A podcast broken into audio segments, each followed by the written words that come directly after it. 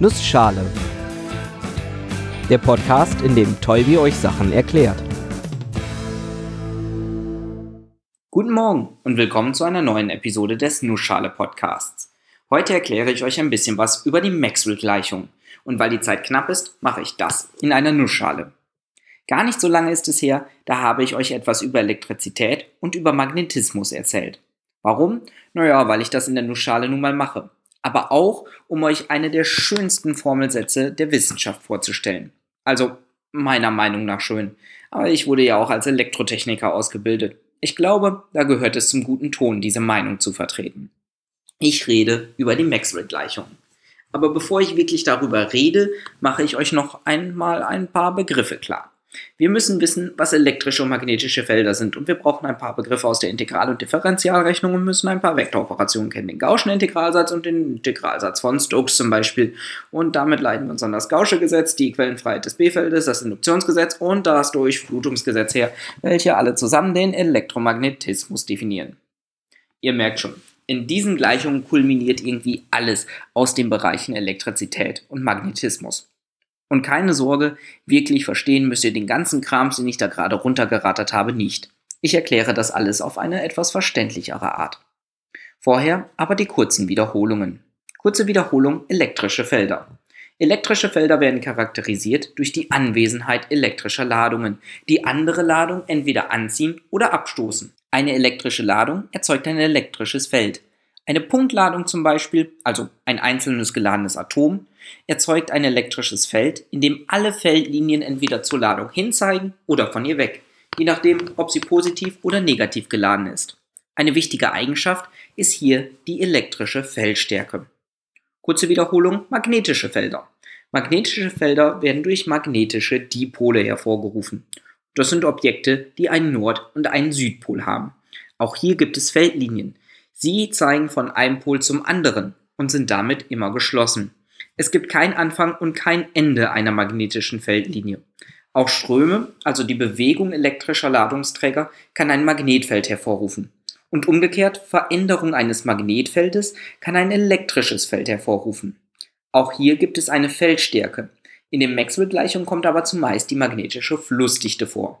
Und damit wird es Zeit für eine kurze Einführung in Flussdichten. Die magnetische Flussdichte ist ein Indikator für die Stärke des magnetischen Feldes, allerdings bezogen auf eine Fläche.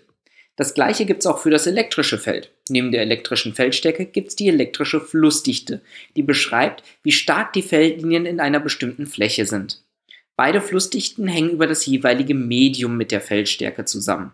Betrachtet man das Feld im Vakuum, so ist der Fall einfach. Die Flussdichte ist eine Konstante mal die Feldstärke. Hat man ein anderes Medium, zum Beispiel Wasser, so ist die Flussdichte eine andere Konstante mal Feldstärke. Kompliziert wird's, wenn sich das Medium ändert. Unser Magnet oder unsere Ladung beispielsweise schwimmt und halb im Wasser, halb in der Luft ist. So kompliziert wollen wir es hier aber gar nicht mehr machen.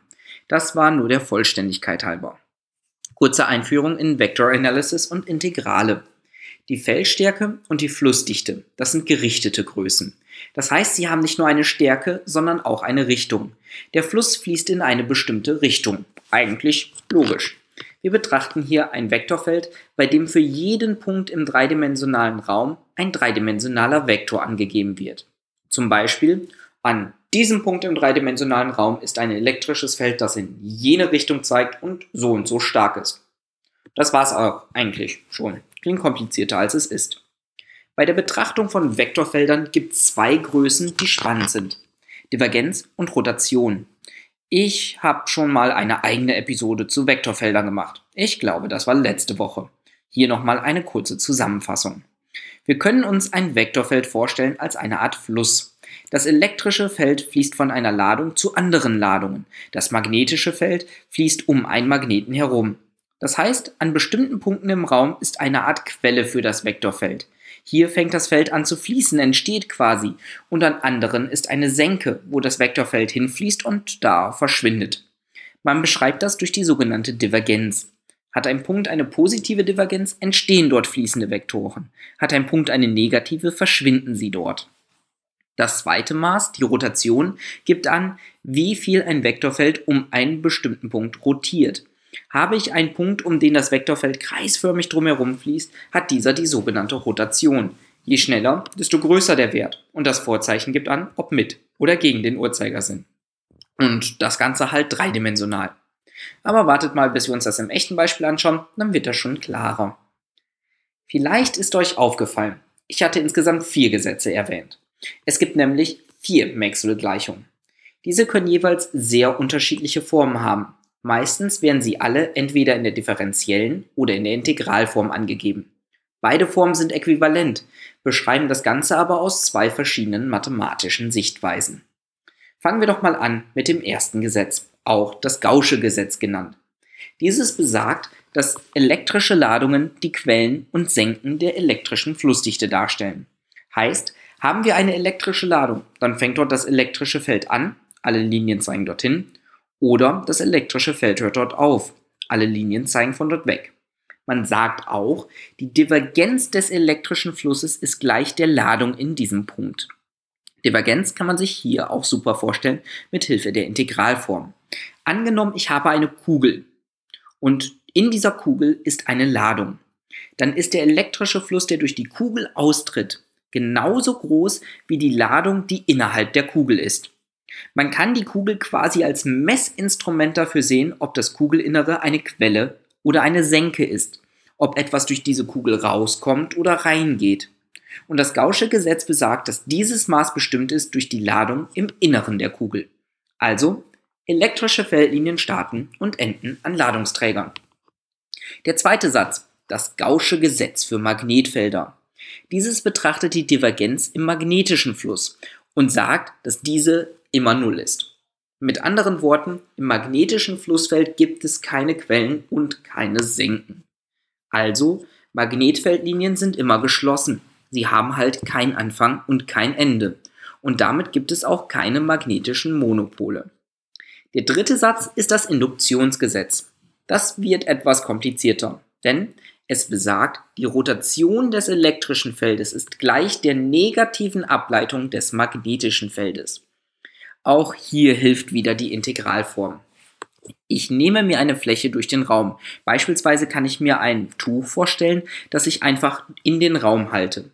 Das elektrische Feld über den Rand dieser Fläche ist genauso groß wie die negative Änderung des magnetischen Flusses durch diese Fläche.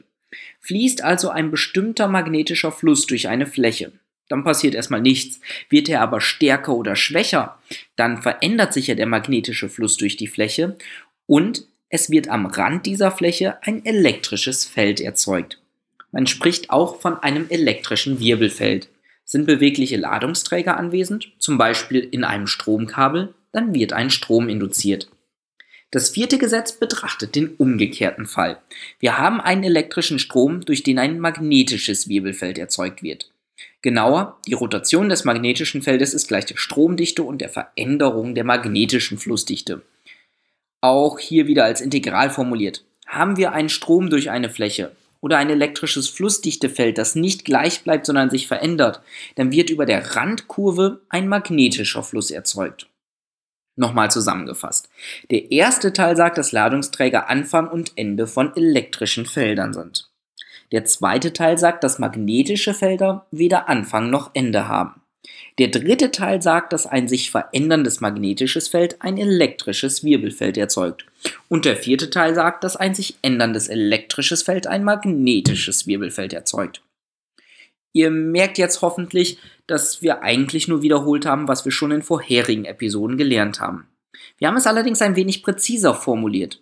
Genau wie James Clerk Maxwell, der auf schon bekannte Eigenschaften magnetischer und elektrischer Felder aufbaute und daraus diese schöne Vereinheitlichung erstellte, die heute seinen Namen trägt.